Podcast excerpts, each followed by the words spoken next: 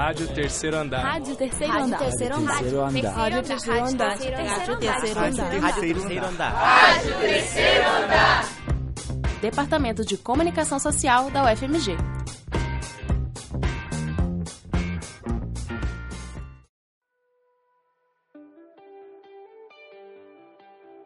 Mulheres e deusas criadas como uma extensão da figura masculina, seja de sua costela, no caso bíblico, ou de um pênis cortado e jogado no mar, no caso do nascimento da deusa grega da sexualidade. Apesar dos milênios que nos separam do surgimento das histórias de Eva e Afrodite, as religiões foram um dos pilares históricos que moldaram a noção das mulheres, a nossa noção, acerca de corpo e sexualidade ao longo dos séculos. Os anos 1900 foram marcados, entretanto, pelo fortalecimento de uma luta contra normas que regulam os corpos. O movimento feminista, além de possuir em sua agenda pautas como a educação das mulheres e o direito ao voto, apertou constantemente a tecla da liberdade sexual das mulheres. Os avanços na esfera da sexualidade aconteceram. Contraceptivos e anticoncepcionais se tornaram marcos importantes para a autonomia do corpo. A abordagem acerca do prazer também mudou, mas ainda continua sendo uma frente de luta para os movimentos. As fontes preferiram ter seus nomes não revelados. Portanto, nesta reportagem, seus nomes serão representados por suas iniciais. Mesmo dentro do lar, as jovens muitas vezes não encontram uma porta aberta para os diálogos acerca de suas sexualidades, já que o assunto ainda é rodeado por tabus. T estudante de jornalismo na Universidade Federal de Minas Gerais, compara a sua situação com a de seus irmãos. Meus pais nunca tiveram uma conversa aberta comigo sobre sexo e sexualidade. Sempre foi uma coisa dita por meias palavras. É um, é um assunto bem, bem complexo nesse sentido, mas eu vejo que em relação aos meus irmãos, eles têm um pouco mais de abertura para falar. E eles também tiveram vivências que eu não tive, assim. Por exemplo, os meus pais é, permitiam que os namorados e namoradas dos meus irmãos dormissem na minha casa, que eles dormissem na casa deles, mas comigo sempre teve uma resistência com, com isso, e eu acredito que seja principalmente com a ideia da filha caçula deles, mulheres, fazendo sexos. A educação sexual de K, relata a jovem no interior de São Paulo, veio mais de fora de casa do que de dentro.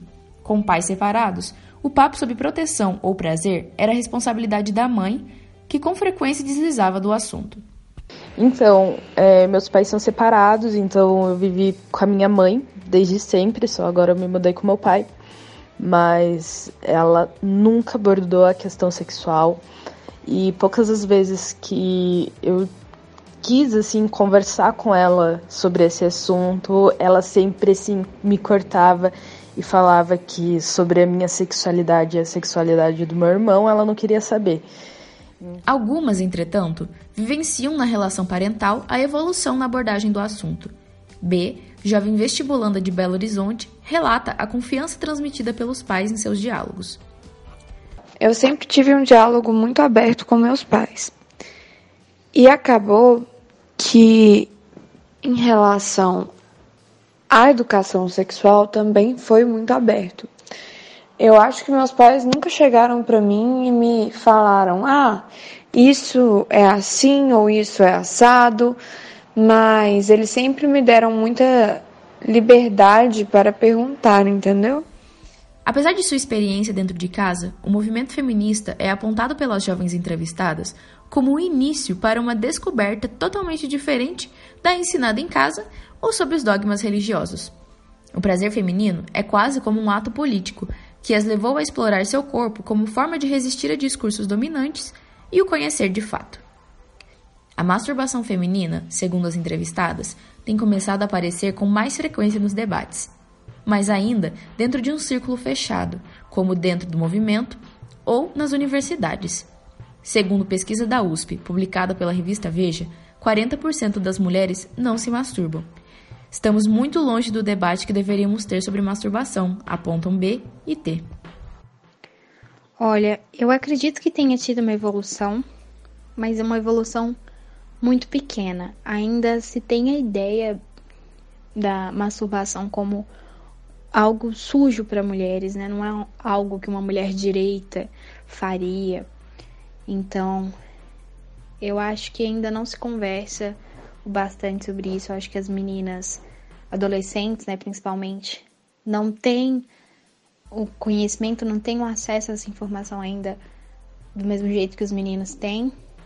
É muito melhor para as mulheres, assim, é muito mais. Como vou dizer isso? Mais. Costuma ser mais rápido e mais compreensível o orgasmo clitoriano. E vários autores, por exemplo Freud, falam que o orgasmo feminino de uma mulher madura ele só pode ocorrer a partir do orgasmo vaginal. Então, assim, muitas mulheres, principalmente as mulheres heterossexuais, elas se sentem muito determinadas, sabe? Ou muito pressionadas. E eu falo isso como alguém que convive com muitas mulheres heterossexuais e que escuta isso muito, ou escuta mulheres que têm nojo da própria vulva.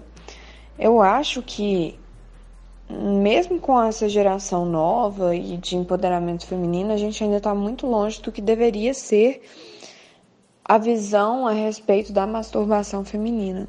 Eu acho que em alguns meios esse assunto tem sido mais debatido, mas é um meio muito restrito ainda. É um meio acadêmico, é dentro do movimento feminista, é dentro de um público feminino mais velho. E eu acho que o principal é, o principal alvo nesse assunto tem que ser as meninas que estão começando a, a, a vida sexual porque é nessa fase que, que existe descoberta do corpo, e masturbação é sobre descoberta do corpo principalmente. R. Vestibulanda na área de psicologia e K. afirmam com certeza como isso afetou suas relações, com elas mesmas e com os outros. Masturbação é muito importante quando se trata de conhecer o próprio corpo, sabe? Quando você se acaricia, você sabe onde você sabe não, você aprende onde se sente mais prazer, onde você não sente. Até mesmo para você ter uma relação sexual melhor. Eu acho muito importante se masturbar. Sabe, não precisa ter vergonha não.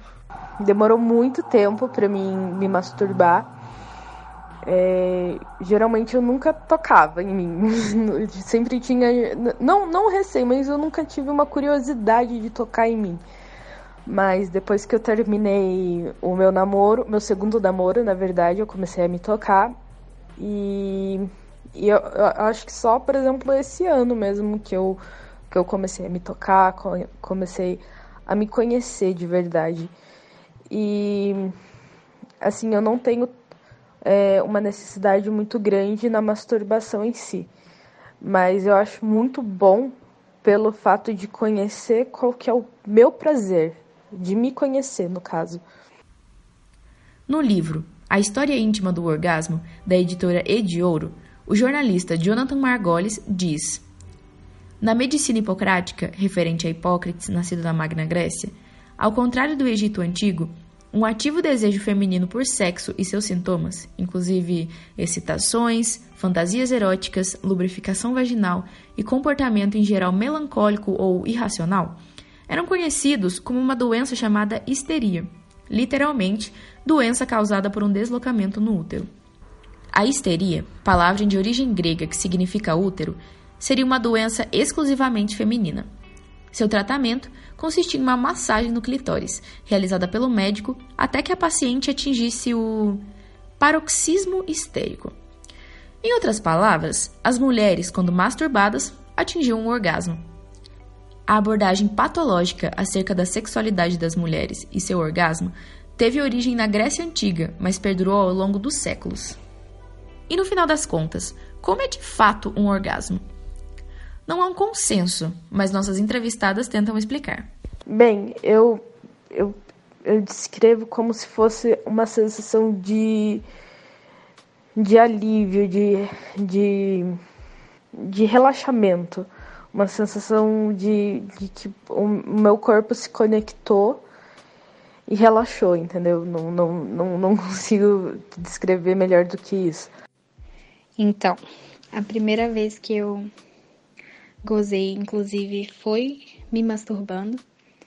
E eu lembro de ter ficado meio em choque, talvez tenha sido a palavra, talvez tenha sido a sensação, porque é algo assim, né, transcendental. Mas a, a questão maior é que eu já tinha relações sexuais na, na época, com um homem, no caso, e eu nunca tinha tido um orgasmo. E aí, na verdade, eu achava que eu já tinha tido, mas eu nunca tinha tido. Quando eu tive, foi uma coisa assim. É... Foi estranho, foi diferente. Depois foi, eu fui me acostumando com a sensação. Sabe, eu nunca imaginava que gozar fosse tão bom. E foi. A minha primeira vez foi enquanto eu me masturbava, então. Eu não sei se é a mesma coisa quando se tem relação sexual. Jordana Medley, consultora em saúde e educação sexual, é proprietária da Lune Passion, empreendimento que propõe consultorias na área de sexualidade da mulher. A consultora conta que a empresa nasceu primeiramente como uma loja virtual de lingeries, mas que mudou o foco ao entrar em contato com as mulheres. No primeiro evento que eu fiz, que foi um chá de lingerie, eu já dei uma aula de pomparismo. Eu sempre gostei muito de assuntos relacionados à sexualidade. E quanto mais grupos eu fazia, quanto mais eventos e palestras, eu ia percebendo um abismo imenso entre pessoas que necessitavam de informação a respeito de sexualidade e profissionais capacitados a dar esse tipo de informação a essas pessoas. Para ela, a autoestima está atrelada à sexualidade. Sexualidade não é só sexo, o sexo está dentro da sexualidade.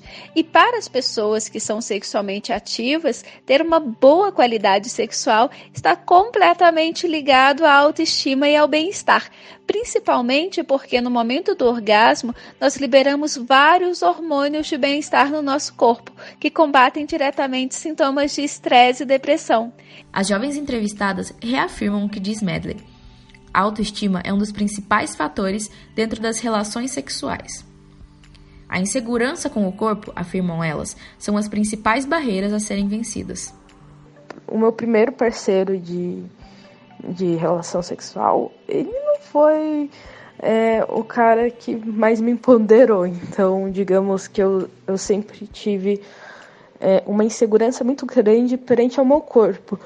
Meu segundo parceiro, ele sempre me empoderava, mas mesmo assim eu ainda tenho um muro muito grande para destruir, principalmente nessa questão de autoaceitação, de me olhar com mais amor. No final das contas, que sejamos Lilith, não Eva. Supostamente, um dos livros deixados de fora da Bíblia trazia a figura de Lilith, primeira esposa de Adão, a qual foi expulsa do Éden por não aceitar ser tratada com submissão por seu parceiro. Criada do pó, como ele, exigiu seu posto de igualdade. E até hoje, temos que seguir exigindo esse posto. Sejamos Lilith, então. Este programa foi produzido por Bruna Vieira para a Rádio Terceiro Andar. Você ouviu uma produção da quarta temporada da Rádio Terceiro Andar. Para ouvir esse e outros programas, acesse o site Rádio Terceiro Andar UFMG www.wordpress.com. Acompanhe Rádio Terceiro Andar no Facebook e no Instagram. Projeto de ensino, pesquisa e extensão vinculado à disciplina de radiojornalismo e mídias digitais. Departamento de Comunicação Social da UFMG. Estagiário do estúdio, Caio Pires. Monitor, Arthur Riale. Estagiária docente, Mariana Alencar. Coordenação geral, professora Sônia Pessoa.